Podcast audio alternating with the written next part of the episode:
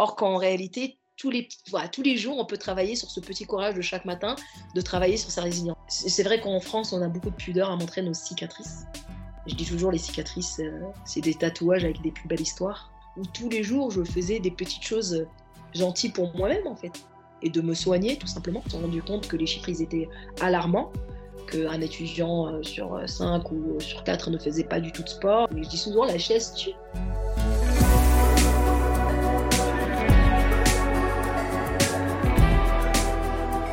Bienvenue chers auditeurs et auditrices sur le podcast de Speakeasy, le podcast autour de la santé mentale. Donc nous revenons avec une troisième saison. Pour les personnes qui n'ont pas la chance de nous connaître, le podcast de Speakeasy euh, s'articule autour de plusieurs épisodes. Chaque épisode reçoit un invité et chaque invité euh, vient pour parler de son vécu et notamment parler d'une thématique spécifique qu'il a personnellement euh, vécue. Donc ensemble, pendant à peu près une heure, on revient sur son parcours, à savoir les épreuves qu'il a rencontrées, comment il les a surmontées, les leçons qu'il retient de cette expérience, et puis après sa vision euh, personnelle du bien-être et son rapport à la santé mentale. Donc petit disclaimer, il s'agit évidemment de discussions honnêtes, sincères, euh, naturelles et effectivement très personnelles. Donc le contenu des propos n'engage que les participants, à savoir moi et les invités. Et du coup, dans aucun cas, nous prétendons détenir une vérité. L'objectif n'est pas de prescrire un mode de conduite ou un mode de pensée. À l'inverse, à travers ces échanges, on espère que on arrivera à susciter la réflexion, l'interrogation et pourquoi pas même euh, l'information sur des thématiques spécifiques présentées à travers, encore une fois, le prisme de l'invité. Je vous souhaite une très belle écoute et à bientôt sur chaque nouvel épisode. Tout être blessé est contraint à la métamorphose. Cette discussion commence par une citation de Boris Cyrulnik que je trouve très belle. Celle-ci n'est pas choisie par hasard, car elle décrit bien notre invité du jour. Mais chaque chose en son temps. Pour ceux qui ne le savent pas, Boris Cyrulnik est un illustre neuropsychologue et psychiatre qui a écrit de nombreux ouvrages sur la psychologie. Il s'est longuement intéressé au concept de résilience, car étant enfant de parents juifs déportés, il a connu énormément de souffrances durant son plus jeune âge. Or, notre invité du jour s'est beaucoup inspiré des récits de Cyrulnik, car la résilience ou le fait de renaître de sa souffrance est aussi un concept qui lui est familier. D'ailleurs, tout ce que notre invité a obtenu dans la vie elle le doit en grande partie à sa capacité à être résiliente. Tout d'abord, son arrivée tardive en France pour rejoindre sa mère l'a poussée à s'adapter rapidement à une culture et une langue étrangère. Ensuite, en tant que femme, elle a dû batailler pour se faire une place chez les sapeurs-pompiers de Paris et son environnement très compétitif et masculin. Enfin, en tant qu'athlète, elle a dû persévérer pour lancer une carrière olympique de judoka sur le tard, sans passer par les voies classiques de formation. Vous l'aurez compris, notre invité a plusieurs facettes. Elle est aujourd'hui à la fois préparateur mental pour les sportifs, thérapeute et donne aussi des cours sur le développement personnel en études supérieures. Comment en est-elle arrivée là? Comment la résilience lui a-t-elle permis de dépasser les obstacles rencontrés? Quelles sont ses aspirations et ses secrets pour ne jamais rien lâcher? Ce sont toutes ces questions que nous allons poser à notre invité du jour, qui n'est autre qu'Asma, dans ce nouvel épisode du podcast de Speakeasy.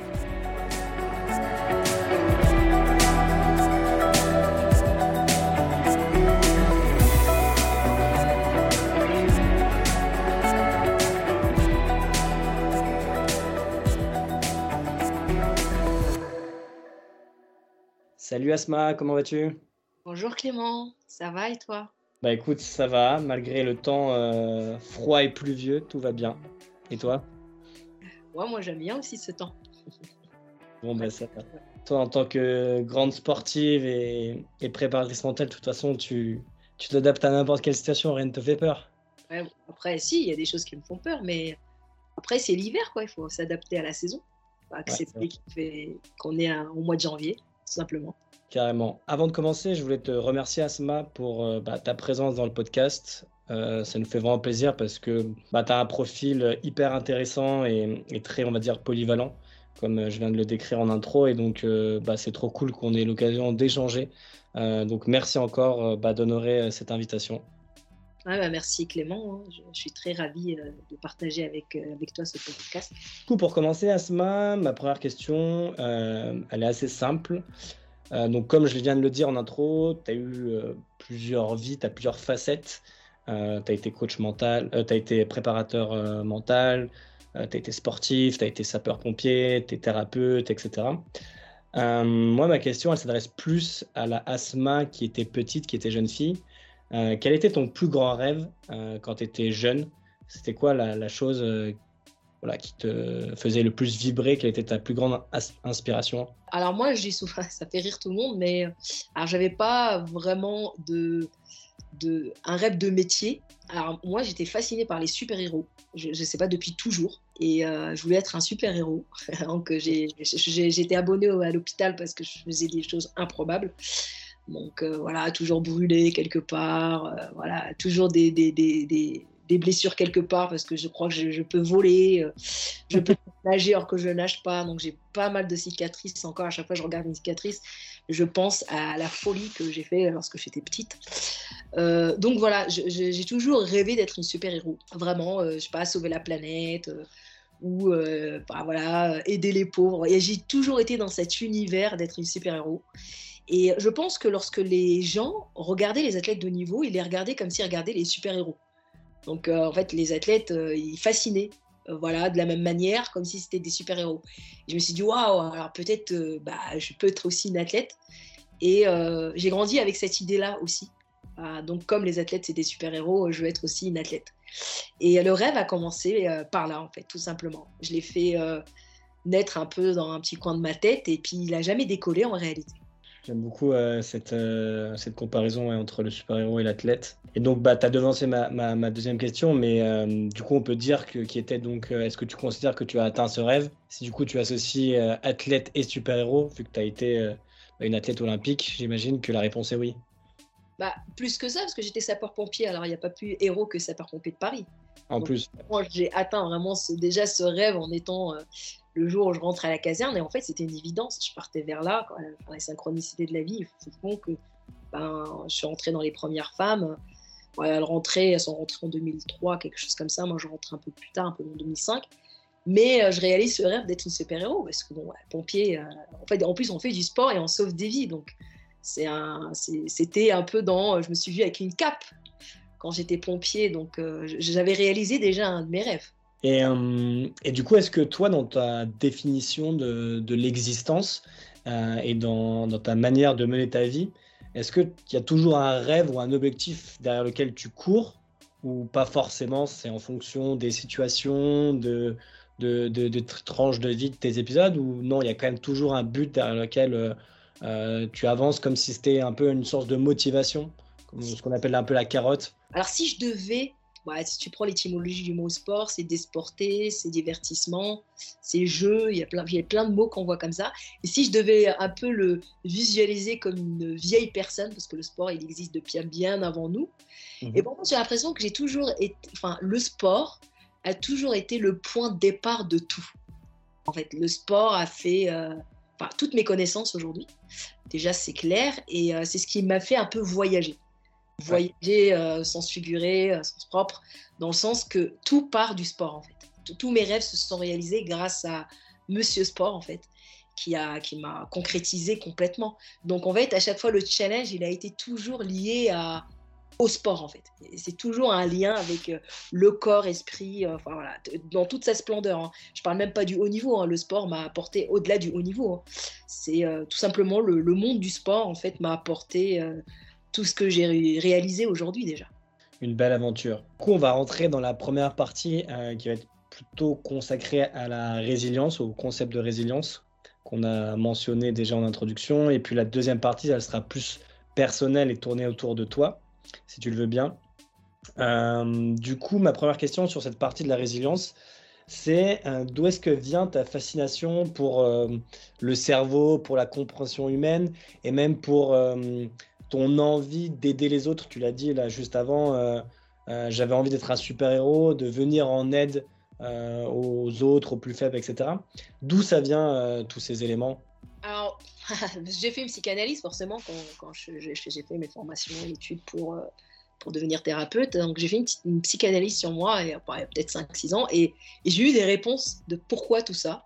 Et j'ai trouvé ça assez fascinant, mais en réalité c'est logique en fait.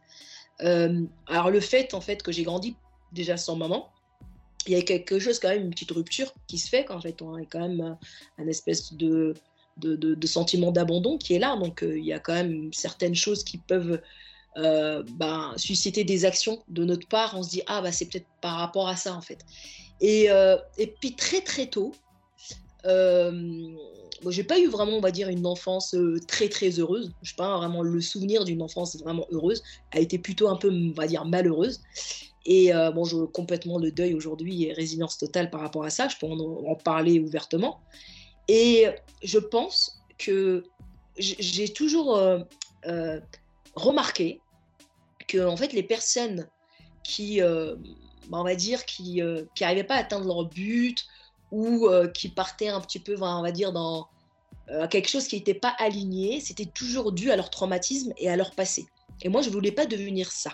Et souvent, quand je regardais, par exemple, des émissions, des choses comme ça, on voit lui, euh, il, a eu, il était battu, l'autre il a eu ceci, l'autre il n'a pas grandi sans parents. Et en, final, en finalité, ben, ben ils n'ont pas déployé leur plein potentiel et puis ils ont fini en prison ou une vie un peu miséreuse, tout ça. Et moi, je voulais pas ressembler à ça. Et donc, je pouvais avoir une similitude de peut-être un passé qui est pas très heureux. Et je me mhm. suis dit, bah, je vais pas, je vais pas être ça en fait. Et je sais que j'ai lu mon premier livre, enfin un de mes premiers livres de Boris, que j'avais en plus la petite anecdote, c'est que je l'ai volé à la médiathèque. En fait, je l'ai volé. Je l'ai jamais rendu à la médiathèque. Je vais en revenir après parce que je suis en train d'écrire un livre et justement, on va scénariser le truc. J'ai encore le livre qui est ici. Donc, vous connaissez tous la médiathèque. Hein. On emprunte le livre. Et moi, j'ai été tellement fascinée par ce livre que je ne l'ai jamais rendu. Et il est toujours chez moi. Donc, euh, je vais finir par le rendre en fait. Et ça fait, euh, je l'ai lu, je devais avoir 17-18 ans. Donc, euh, j'en ai 41. C'est incroyable. Il est toujours là.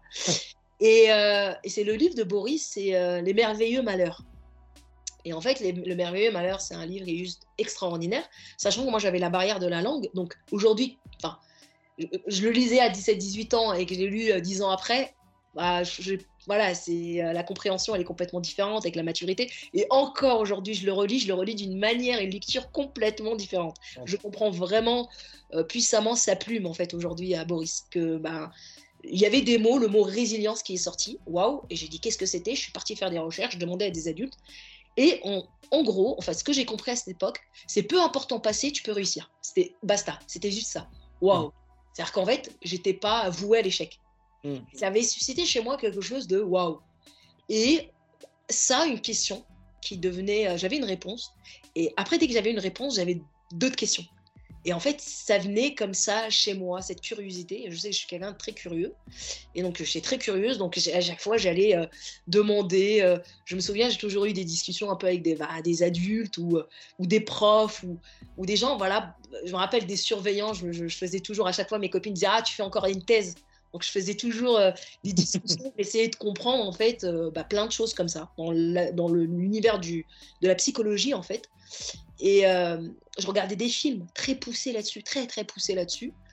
Des films où euh, forcément il y avait de la psychologie en fait, où, euh, où ça parlait de résilience des enfants, et puis hop, forcément ils sont devenus quelqu'un. Des films plus anglo-saxons parce qu'ils sont très très forts à ça les anglophones. C'est des, des, pays américains ou voilà ou anglais là-dessus que nous dans ce genre de films parce qu'ils n'ont pas de pudeur de parler de ça et surtout à l'époque on parlait pas du tout de santé mentale et de choses comme ça, psychologie ouvertement à l'époque. Et on dit toujours jusqu'à aujourd'hui, on va voir quelqu'un. Quoi. Moi, je n'ai jamais vu de psy. Donc, euh, j'en ai vu beaucoup plus tard. Euh, toute mon enfance, tout ça, c'est pas quelque chose qui était déjà culturel. et puis, euh, à l'époque, c'était pas trop courant d'aller voir un psy, mis à part que y avait une folie, quoi. C'était très associé à la folie. J'ai vu voilà cette histoire de Boris quoi, qui m'avait euh, fasciné et que lui voulait être psy à l'âge de 14 ans pour changer les choses. Et puis moi, il y avait quelque chose qui était inné quand même chez moi. Hein. ça va au-delà des traumas que j'ai pu avoir ou tout ça, et traumatisme. C'est j'ai toujours voulu être un super héros. Donc euh, j'ai toujours eu ce truc un peu, on va dire entre guillemets. Mes copines se moquaient parce qu'elles disaient un peu Saint Bernard parce que j'allais toujours écouter des gens.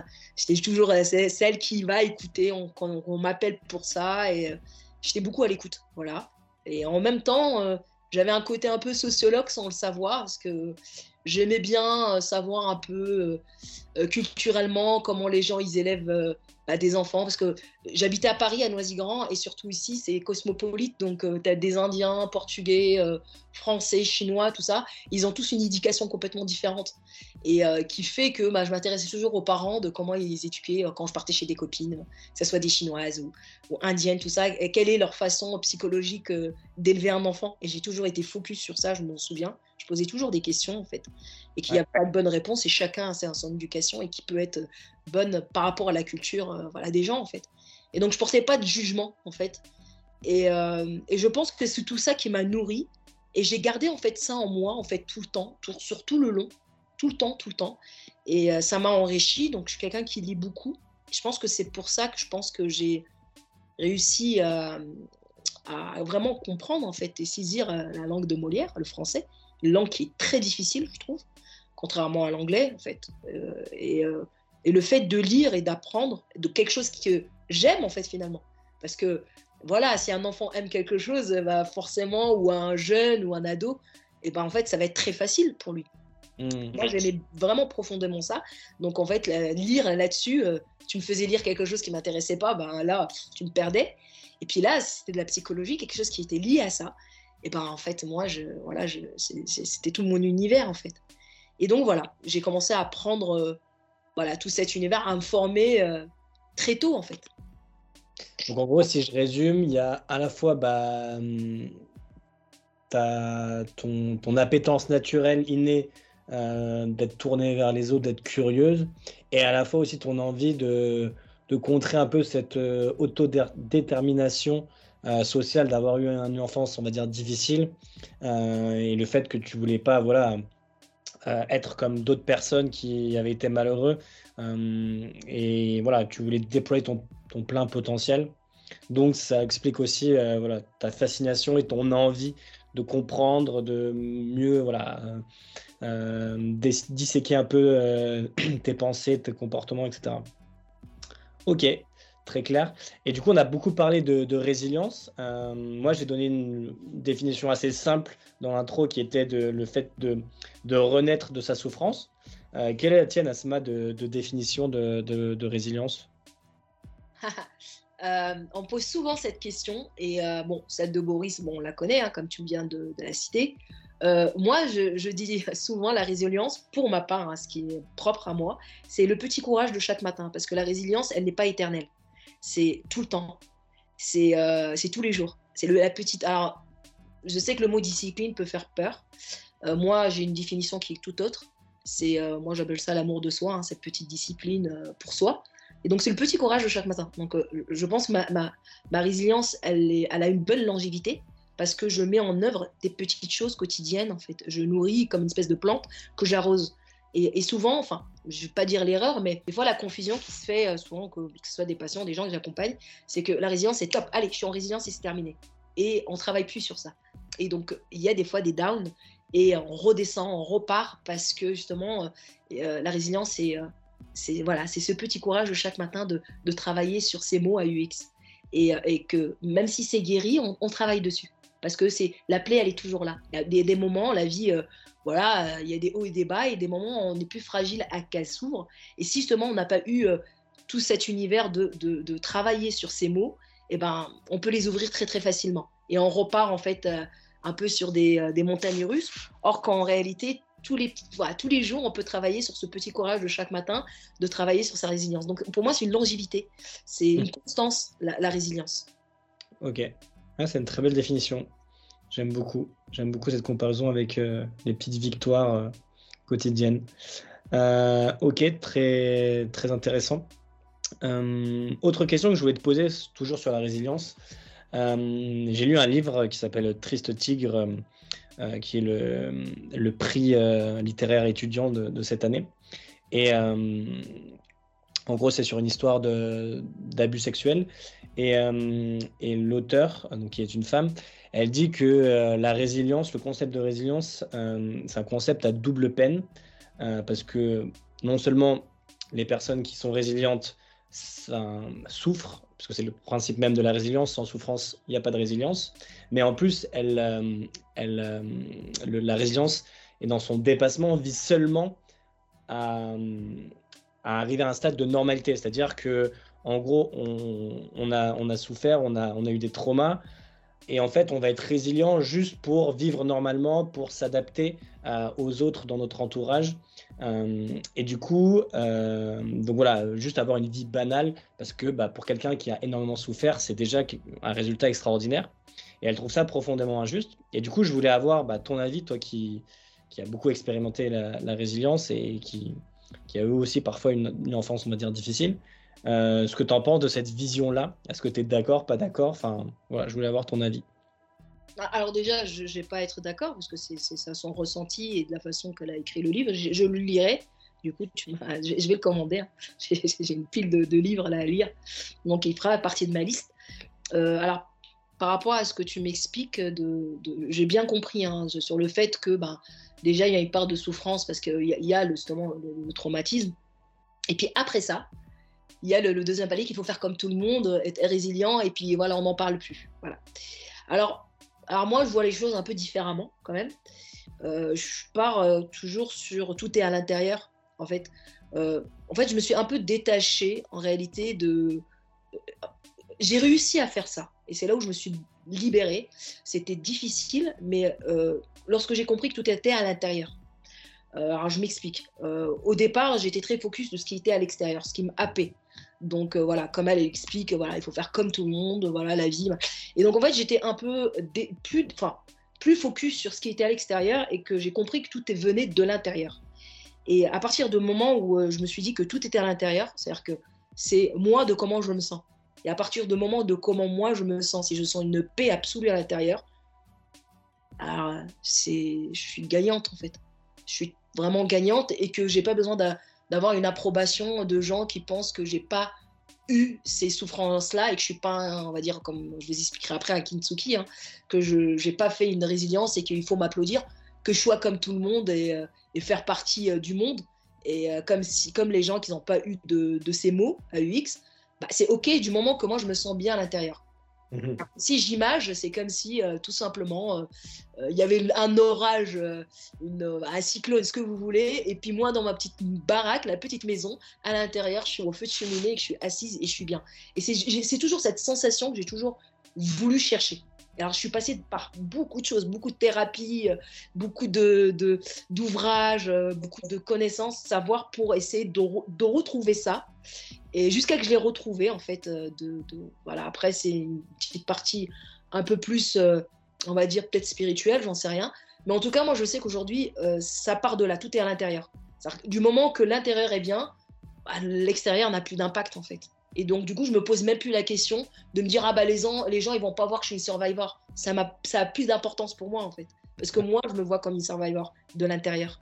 Donc, hmm. peut-être répondre à, par rapport à comment elle l'a exprimé. Et je peux comprendre son point de vue quand même. Super.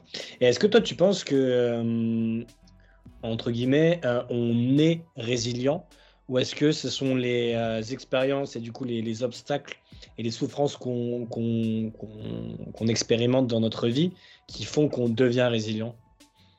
Bah, si je dois suivre papa Boris, Boris rien que là-dessus, parce que quand il appelle ça les enfants poubelles, il dit que dès lors qu'en fait un enfant a eu les premiers euh, caresses de sa mère, euh, il, est, euh, il est probablement fait pour être résilient. Et puis après, mhm. il parle des enfants poubelles où ils ont été complètement abandonnés et personne s'en est occupé, donc là, c'est autre chose. Mais en réalité, je pense que l'être humain a toujours été, c'est la nature humaine. Ça, c'est ma théorie. Hein. Je suis pas en train de voilà de, certaines théories des gens qui, peut-être aussi qui pensent sur moi. Je dis pas que c'est une vérité absolue, mais, mais, les êtres on est des êtres, en fait, on, est, on a toujours fonctionné comme ça. Hein. Le monde est comme ça parce que euh, la nature est comme ça, l'être humain est capable de résilience. Euh, après, je suis aussi persuadée qu'on est des êtres sociaux et qu'on est résilient que grâce à l'autre. Euh, aujourd'hui, il, y, a quelque chose d'assez, une positivité assez toxique que je ressens, qu'ils nous vendent le fait que soit heureux tout seul, beaucoup trop, euh, aime-toi que toi, ou euh, j'entends souvent euh, ta résilience, elle doit être seule. Moi, je ne crois pas à ça. Et d'ailleurs, Boris partagera aussi, c'est ce qu'il explique, hein, c'est grâce à l'autre, en fait, c'est le regard de l'autre, l'approbation de l'amour de l'autre qui aussi nous aide à un moment donné dans cette résilience. Et donc, on voit bien dans toutes les résiliences qui ont été faites. Il y a toujours eu une part de quelqu'un en face où il y a eu une part de lumière ou, un amour avec un grand A ou un accompagnement pour l'autre, en fait. Et donc, la résilience, elle se fait avec l'autre. Et mhm. voilà, on est vraiment des êtres sociaux. il ne faut pas oublier ça, qu'on est fait aussi pour interagir ensemble et trouver cette force.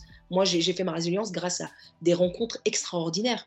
rien que Boris, je l'ai bon, déjà vu, mais je veux dire, c'est pas voilà quelqu'un de proche de ma famille, c'est comme si, mais j'ai tellement lu ses livres, c'est aussi grâce à lui que j'ai fait ma résilience. Donc il y a bien quelqu'un en fait, et, et donc c'est pas forcément quelqu'un de physique. Ça peut être un auteur, ça peut être un acteur, ça peut être euh, un athlète qui va nous aspirer, mais il y a quand même l'autre, le rapport à l'autre.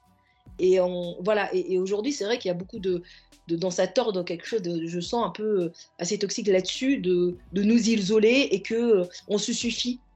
Euh, donc voilà, il faut, il faut voir trouver l'équilibre là-dedans en fait. Oui, bien sûr. C'est-à-dire que la résilience, elle dépend avant tout de nous-mêmes, mm. Décider d'être résilient ou pas, mais c'est vrai qu'elle se nourrit des interactions qu'on peut avoir, qui soient directes, indirectes, filiales ou non filiales, comme tu expliques, avec les autres, que ce soit des artistes, des chanteurs, des sportifs, des écrivains. Je suis assez d'accord aussi avec ton avis. Et, euh, du coup, euh, par rapport à toi et à ta propre expérience, euh, donc comme je l'ai dit, donc là j'utilise bien le présent. toi qui es donc thérapeute, coach, préparateur mental, etc. Toi qui as plusieurs casquettes, dans quelle partie de ta vie tu as dû le plus déployer tes capacités de résilience euh, pour arriver là où tu en es aujourd'hui? Euh, Est-ce que c'est le fait d'être pompier? Est-ce que c'est le fait d'être euh, sportif? Est-ce que c'est dans ta vie aujourd'hui?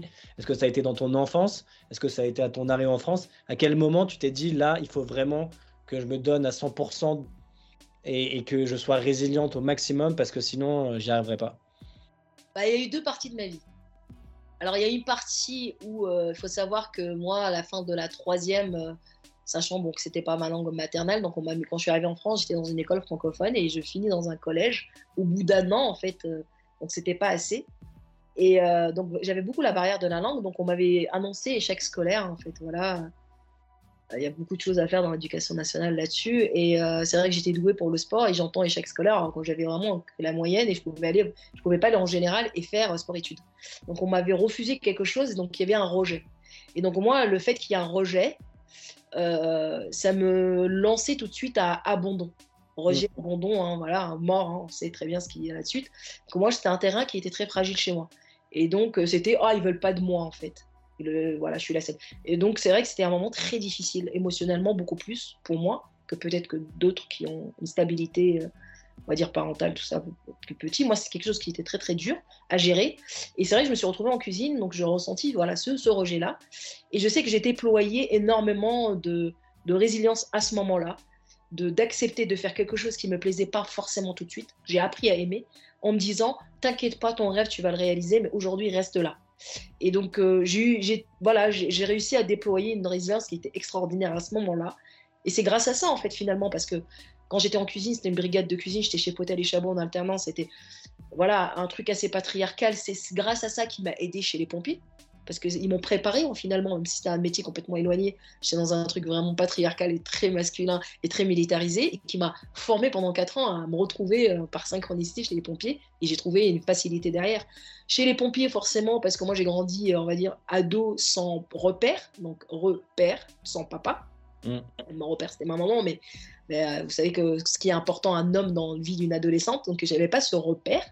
Et donc euh, il y avait que euh, des hommes, et donc en fait des hommes qui me contrôlaient, donc j'étais toujours en conflit parce que je ne, je ne, avec le recul, à l'époque, je ne pouvais pas le savoir, mais j'étais punie hein, combien de fois. Hein. donc j'avais des figures paternelles et repères, en fait, finalement. Et je pense que c'est les pompiers qui ont été beaucoup mon, mes repères, parce que j'avais beaucoup de, d'hommes, c'était très patriarcal, de, de papas qui me disaient quoi faire, parce que j'étais très jeune.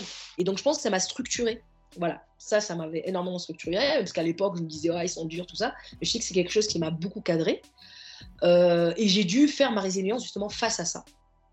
Et, euh, et voilà, et, je pense que c'est euh, toutes ces petites choses, en fait, de rencontre, en fait, de, enfin, l'adversité, enfin, tout ce que j'ai réussi à dépasser, ou à chaque fois je faisais ma résilience, qui ont fait, en fait, tous les obstacles, en fait, à chaque petit obstacle en fait pour réussir à mon rêve ultime, qui était voilà d'être une athlète olympique, voyager et faire ce métier. Hein, pour moi, c'était quelque chose d'important.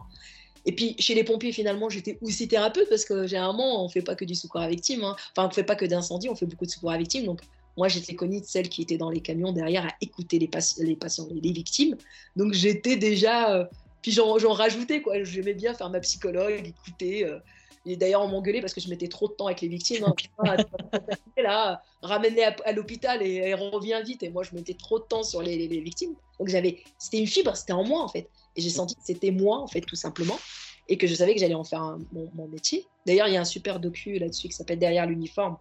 On peut suivre un an d'aventure. Bon, c'est depuis 2006. Hein. Sur euh, YouTube, on peut en trouver euh, docu qui intéressant on peut, voir un peu comment j'interagissais déjà avec les victimes, c'est intéressant. Et puis voilà, et, donc je pense que c'est toutes ces choses-là qui ont fait que j'ai voilà, acquis cette résilience et puis ce petit euh, euh, courage de chaque matin. Alors, avec le recul, je sais que j'ai suivi plutôt parce qu'il y a plus, il y a Adler et il y a Freud. Donc moi, c'est vrai que je n'ai jamais un peu creusé dans mon inconscient des choses. Je, n'ai pas fait cette thérapie-là. J'ai plutôt été celle de Adler. Donc Adler, c'était un, en même temps, c'était un psy, euh, voilà, dans, la même époque que, Freud. Et lui, en fait, euh, c'était. Euh, je, sais qu'aujourd'hui, j'ai pris en fait toute sa méthodologie en fait de comment il expliquait de comment on peut faire sa résilience. C'est peu importe l'être humain d'où il vient, si son quotidien au présent euh, il, il, y met en fait euh, voilà ce petit courage de chaque matin, il va réussir. Mhm. Il va soigner son passé. Et donc moi j'étais plutôt sur Adler. Et mhm. euh, d'ailleurs il y a un livre qui est extraordinaire, c'est Avoir le courage, ne pas être aimé. Il est juste extraordinaire. C'est un japonais, c'est un best-seller japonais qui l'a écrit. C'est entre un thérapeute et un patient. C'est un dialogue, donc je le conseille à tout le monde de le lire. Il est juste incroyable. Il est un peu sur la méthode justement de, des pensées de d'Adler. Et euh, c'est vrai que le titre, il est un peu dur, hein, à avoir le courage de ne pas être aimé, mais c'est fait exprès, justement. Et, euh, je pense que moi, j'ai suivi un petit peu ça. Et donc, c'est ça qui a réussi, en fait, finalement, à faire ma résilience sans forcément creuser. Et en fait, des choses qui C'est ce petit quotidien, quotidien, en fait, que je mettais en place qui a fait, qui a nourri et soigné euh, mon passé. Et ça, j'en suis certaine aujourd'hui. Ok, très clair. Et euh, est-ce que toi, tu penses à titre personnel que euh, on est davantage résilient quand on est jeune parce qu'on est un peu plus euh, enthousiasme, naïf, tu vois, on a un peu une vision un peu bisounours entre guillemets, ou est-ce qu'on est plus résilient un peu plus âgé parce qu'on a justement de l'expérience de vie, on a plus de sagesse, plus de recul, et du coup on est capable de mieux encaisser les difficultés? Comment, comment tu juges ces, deux âges ah, je n'aime pas mettre des règles, il n'y a pas de règles. il, y aura toujours quelqu'un qui va dire on a fait une statistique. Ouais, comme il y a des statistiques dans tout. après, moi, je, pense vraiment qu'il n'y a pas de règles. Euh, je vois des, jeunes, moi j'accompagne hein, même des ados, je vois des ados de 15-16 ans résilients, une résilience juste incroyable avec des histoires très très dures et que voilà. Et puis euh, des personnes que j'accompagne un peu plus âgées où c'est un peu plus de mal quoi. Donc il n'y a pas de règles je, pense qu'il n'y a pas de règle et je pense aussi de comment les personnes sont entourées. Mm. Tout simplement, une personne âgée, c'est elle est vraiment elle est dans une solitude absolue, donc euh, voilà, euh, est-ce qu'elle est bien entourée? Voilà, est-ce qu'il y a beaucoup d'amour autour d'elle? C'est toujours ça. Hein. Euh, est-ce que la, la, la, personne, l'adolescente ou le, jeune, il est bien entouré Il est pas, il, ils sont pas, même si des fois on est entouré, on sent une solitude. Et, et donc voilà. quel est le contexte? Quel est le contexte de la personne et de comment elle se fait accompagner. C'est surtout ça en fait. Et après, euh, voilà, on a tous une capacité, euh, voilà, on, parle beaucoup de, à un moment donné de la résilience et de l'intelligence émotionnelle. Mm. Donc on peut tous acquérir enfin, cette intelligence émotionnelle, voilà, avec un bon accompagnement, tout simplement. Ok, très bonne réponse. Super. Euh, écoute, Asma, je te propose qu'on embraye sur la deuxième partie de cette discussion, euh, donc qui est plus axée sur euh, bah, toi et tes différentes casquettes, parce que c'est quand même important. La résilience, c'est vrai que c'est important, c'est un concept hyper intéressant et, assez représentatif de, ton, de ta vie. mais je trouve aussi que bah, ne pas parler de, de différentes casquettes, ça serait dommage. Et du coup, j'ai une première question pour toi. Euh, donc euh, voilà, comme je, comme je l'ai expliqué, tu es aussi thérapeute et tu développes notamment le concept de, de Kinsuki People. Euh, est-ce que tu peux, du coup, pour les personnes qui ne connaissent absolument pas ce concept de Kinsuki, est-ce que tu peux nous raconter, raconter, expliquer en quoi ça consiste? Alors, bah, pour la petite anecdote du kintsugi, je ne le connaissais pas. C'était, j'ai découvert ça en 2017. Euh, en fait, euh, je partais au Japon parce que ça, il faut savoir que le judo, voilà, ça vient du soleil et le vent, c'est du pays du, enfin, du judo, hein, c'est le Japon. Et j'étais dans une petite ville qui s'appelle Kyoto. Et j'étais en stage de judo. Et en fait, je me baladais une après-midi et, vraiment là, c'est pour imaginer euh, vraiment, le décor, c'était une, personne très ancienne. Vous savez, les Asiatiques, les Japonais très très anciens avec la barbe, tout ça, qui était en train de faire un kintsugi. Moi, je ne savais pas ce qu'il était en train de faire. Donc, il y avait plein d'objets cassés dans son magasin. Puis moi, comme je suis curieux, je, me balade un petit peu partout. Et je suis rentrée, je suis restée 10 minutes à le regarder faire. Et en fait, euh, je le vois coller, prendre du temps, et puis un peu mettre des, un petit filament d'or, euh, voilà, des espèces de, paillettes en or sur ces objets. Et puis, en fait, moi, je lui pose la question, en fait, clairement. Et puis, il parlait pas très bien anglais, donc il y avait son petit-fils qui venait, qui parlait anglais, qui m'explique ce que c'est un kintsugi. Donc, kin, c'est or, tsuki, c'est fissure. Et euh, il dit que lui, en fait, les gens lui apportent des objets cassés, que lui rénove et qu'il les rend plus beaux. Et en fait, je vois avant et après, et je suis, waouh, c'est de la résilience, ça. Et après, du coup, j'étais pressée de rentrer à l'hôtel pour euh, regarder Internet et, euh, découvrir ce, cet univers. Et j'ai trouvé, j'étais fascinée par le kintsugi, en fait. Et, euh, parce qu'en soi, on voit l'objet recollé, on voit qu'il y a eu des fissures, mais en même temps, c'est magnifique, quoi. L'objet devient plus beau. Et puis, tout derrière, il y a une, toute une philosophie de, de la résilience. Et puis le temps que ça prend, c'est-à-dire qu'il faut, faut prendre du temps pour faire cet objet qui est cassé. Et donc voilà, c'était une métaphore qui était juste puissante et qui me parlait tout simplement, qui me mm. parlait euh, par rapport à mon parcours et ce que j'étais. Et je me sentais vraiment comme un kintsugi en fait. Je suis waouh, je suis un kintsugi. Et j'ai vraiment dit ça hein, ce jour-là. Et, euh, et puis euh, je commençais à encore plus m'intéresser, m'intéresser, m'intéresser. Et puis voilà, j'ai eu l'idée de, bah, de fonder, c'était logique, un Kintsugi People. Et voilà. Et l'idée, elle était venue de là, en fait, d'une après-midi au Japon à, à Kintsugi People. Et, je me suis dit, en fait, en réalité, c'est vrai qu'en France, on a beaucoup de pudeur à montrer nos cicatrices. Je dis toujours, les cicatrices, euh, c'est des tatouages avec des plus belles histoires. Et en fait, euh, bah, pourquoi pas euh, sublimer nos, nos, et sublimer ces, mots, en fait, et ces fissures, et puis de les montrer au monde, et que c'est OK. Et je pense que ça fait partie aussi de la thérapie, en fait, de dire, bon, OK, moi j'ai eu ça, et ça vient de plus en plus en France, mais, c'est vrai qu'on a beaucoup de pudeur sur sur nos mots en fait. Euh, et, j'ai rendu ça possible en fait. Et, euh, puis voilà, aujourd'hui, euh, je sais que j'accompagne des gens dans ce sens. Voilà, c'est une méthodologie en fait. Une méthode, c'est que du bon sens. Hein. Et, et, puis voilà, c'est voilà, c'est tout cet univers qui vient du Japon et que je, je me suis approprié pour accompagner au mieux. Au, mieux et c'est un peu aussi de l'art. C'est de l'art thérapie, c'est une belle métaphore en fait. Et les gens, les gens, ça leur parle en fait. Mm. Ça leur parle et donc du coup ils s'identifient à ça. Et puis ils voient qu'un kintsugi c'est beau, donc pourquoi pas eux en fait? Et donc ils acceptent d'être des beaux kintsugi et, que, et c'est ok. C'est ok d'être un beau kintsugi. Donc en gros, si je résume pour que les gens y comprennent bien, euh, le kintsugi, euh, donc euh, ça vient du Japon. Et en fait c'est une personne qui va prendre, par exemple si on prend une tasse par exemple, qui est cassée en plusieurs morceaux, qui va recoller tous les morceaux de la tasse avec du coup de l'or. Et du coup toutes les fissures à l'endroit où la tasse a été cassée sont devenues des fissures d'or. Et du coup c'est ce qui rend la tasse encore plus jolie, en tout cas un, superbe euh, objet. Et du coup toi tu l'as déployé pour que les gens comprennent bien sur la partie du coup bah, humaine en partant du principe que effectivement les fissures, donc les, les, cicatrices que chacun de nous porte dans son histoire de vie peuvent être sublimées euh, et peuvent sublimer en tout cas notre histoire, notre identité.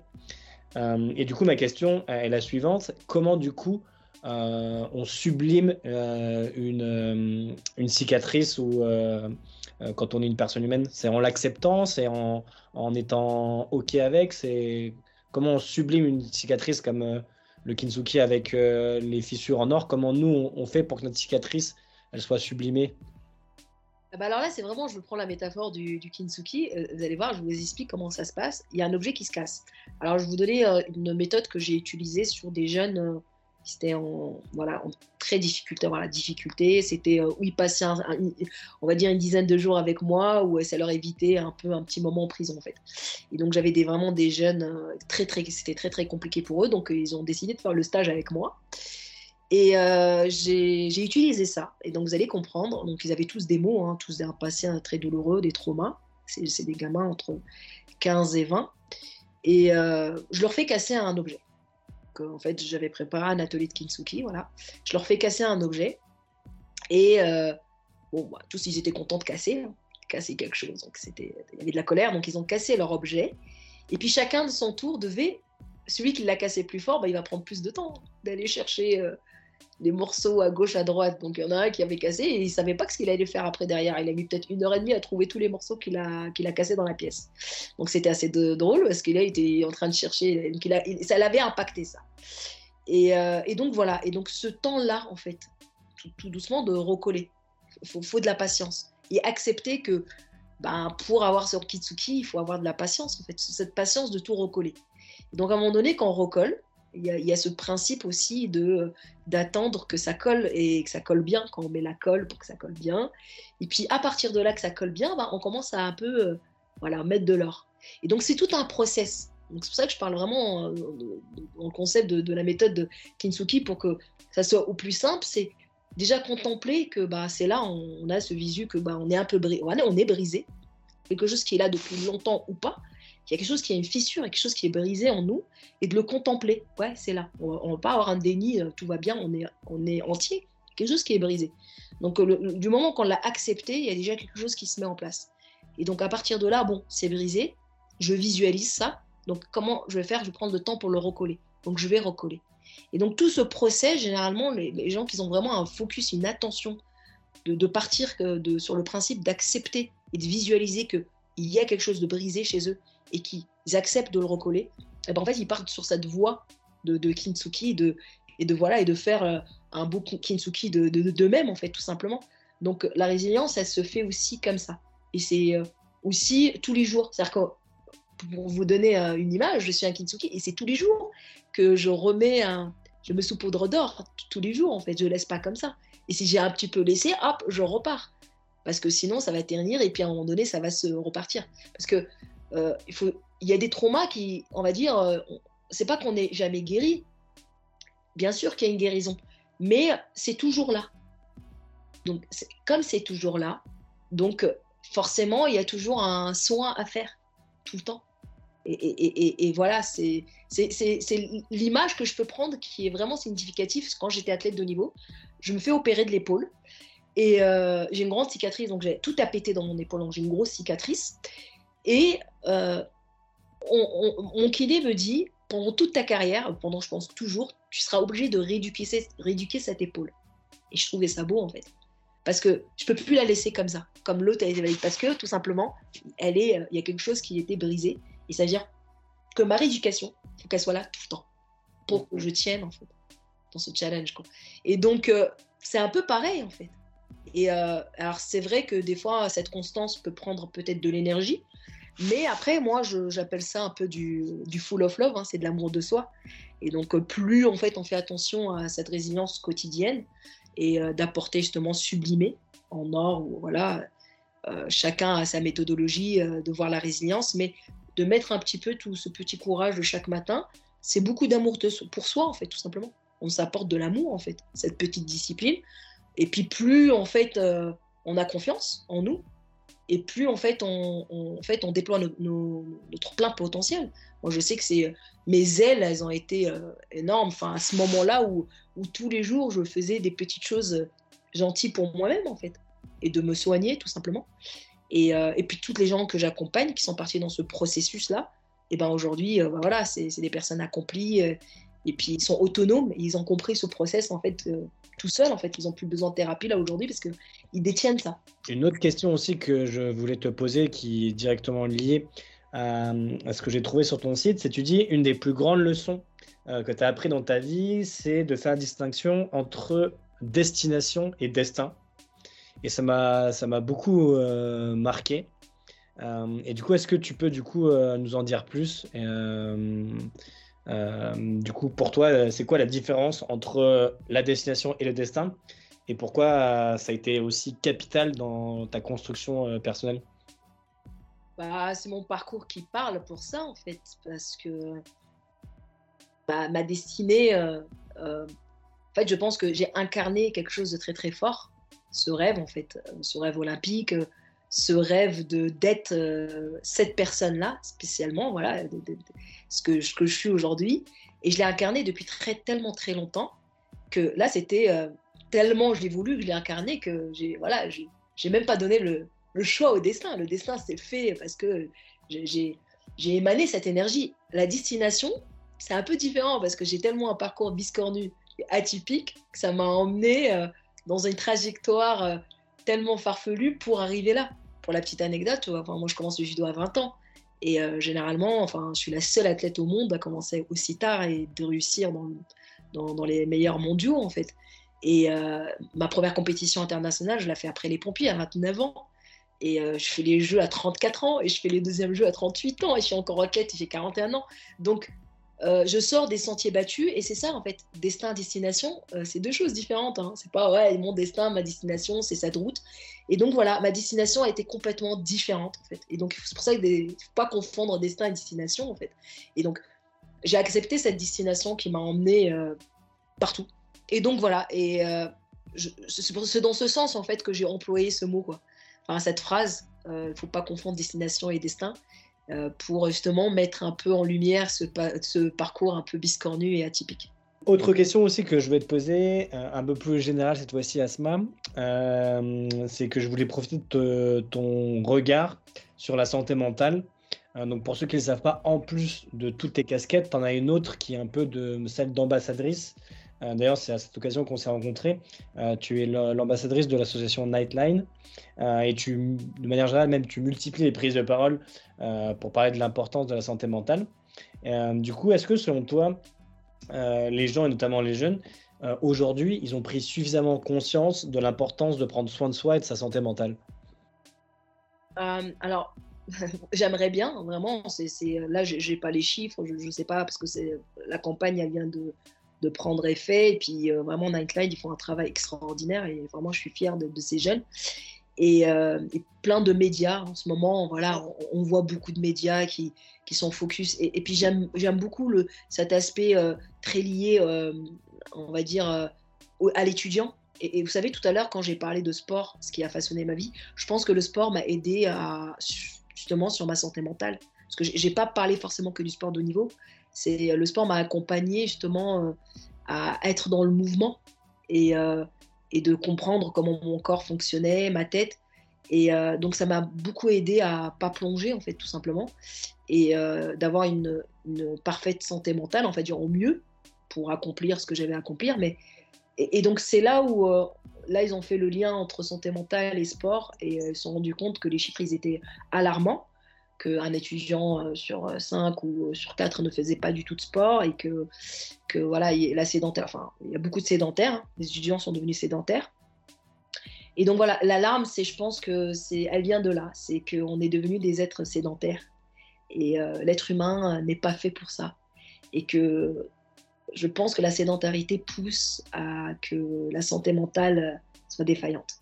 Et c'est une réalité, hein, on, on, pêche plus, enfin, on, ne marche plus comme avant, on va pas chasser, on va pas pêcher, on va pas se déplacer, on n'utilise pas nos cerveaux pour savoir notre direction.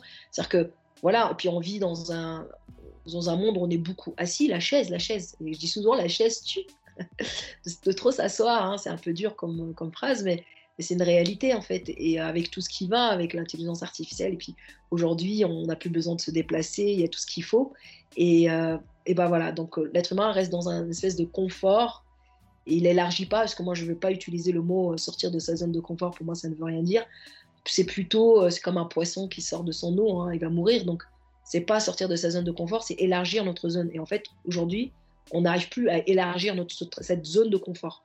Et donc, euh, d'où vient en fait l'importance où je pousse bah, cette jeunesse à prendre soin d'elle déjà via le sport, le corps. Et ça vient de l'éducation nationale. Et moi, j'aimerais tellement. Là, il y a eu une réforme sur l'éducation nationale. Et on n'a pas du tout parlé du sport. On a parlé de plein de choses, de théâtre, plein de choses qui ont été mises en place, mais pas le sport. Il n'y a pas eu un seul, enfin, note ou une réforme ou quoi que ce soit sur le sport. J'aimerais bien que le PS soit équivaut aux mathématiques, sachant que le sport, hein, vous savez, je vais peut-être pas faire plaisir à certains, hein, mais et je le pense vraiment que le PS, on en a plus besoin dans notre vie que peut-être même les maths. Parce que quand on marche, quand on court après un bus, quand on se déplace, c'est le sport. C'est-à-dire que si on ne sait pas comment notre corps il fonctionne, eh ben c'est vital le PS. Donc en réalité, on, minimise en fait cette matière, or qu'elle devrait être la plus importante. C'est-à-dire que la façon de la voir en fait en général. Donc quelle est l'importance de l'éducation physique et l'activité physique? Dans, le monde éducatif. Et donc, forcément, ces jeunes vont devenir des universitaires. Si les chiffres des universitaires sont aussi chaotiques dans la pratique du sport, c'est que ça vient bien d'en bas. Et donc, voir en fait comment ces euh, collégiens, euh, voilà comment on peut faire pour qu'ils aient un amour pour le sport et pas forcément sport performance au haut niveau. Comme le livre de Boris, euh, c'est vrai qu'il dit j'aime le sport de petit niveau et c'est parfait, c'est très bien. Donc voilà, santé mentale et sport, moi c'est des sujets qui me passionnent euh, et, j'espère en fait voilà qu'on sera un pays plus sportif en fait, et surtout pour nos jeunes, parce qu'on voit plus de maladies qui, euh, qui viennent en fait avec le temps, euh, des maladies inflammatoires, et ça vient aussi de la non-activité physique. Donc je prône le sport pour la santé mentale, à fond. yes, surtout dans cette période pré-jeu, ça, fait grave sens. trop cool. Euh, écoute Asma, bah, on arrive déjà à la fin de, cette euh, discussion ensemble. Euh, dernière question pour clôturer, conclure cet échange. J'ai l'habitude de demander aux invités qui sont parmi nous de prodiguer des conseils ou des leçons de vie aux personnes qui nous écoutent. donc voilà, est-ce que toi, si tu devais donner un conseil ou deux conseils euh, ou deux leçons de vie qui t'ont vraiment apporté dans ta construction en tant que sportive, en tant qu'athlète, en tant que thérapeute, etc., en tant que femme euh, que qu'est-ce que ça serait? Bah, je vais rester fidèle à, tout mon partage d'aujourd'hui, hein, à, prôner que bah, d'avoir le petit courage de chaque matin, d'être un peu, un peu plus constant, constant dans les choses et, et la patience. Hein. Des fois, on n'a pas toujours la motivation de faire des choses, mais si on garde la constance, et eh ben, la motivation, elle revient. Et que c'est OK, hein, même les athlètes de niveau, on n'a pas toujours la, motivation tous les jours. Mais euh, voilà, le petit courage de chaque matin, le, full of love, l'amour de soi de, de qu'on peut s'offrir euh, chaque jour. Et euh, puis, juste pour finir, donc toujours, si vous voulez retrouver une réponse, dites-vous bien que la réponse, c'est l'amour. Ok, superbe. Je vais la noter celle-ci. C'est une très belle euh, citation. Euh, et on va, on va terminer là-dessus. Merci encore Asma pour euh, bah, cet échange de, grande qualité. Puis à très bientôt pour ceux qui nous écoutent pour un nouvel épisode. Merci Clément, à bientôt. Ciao.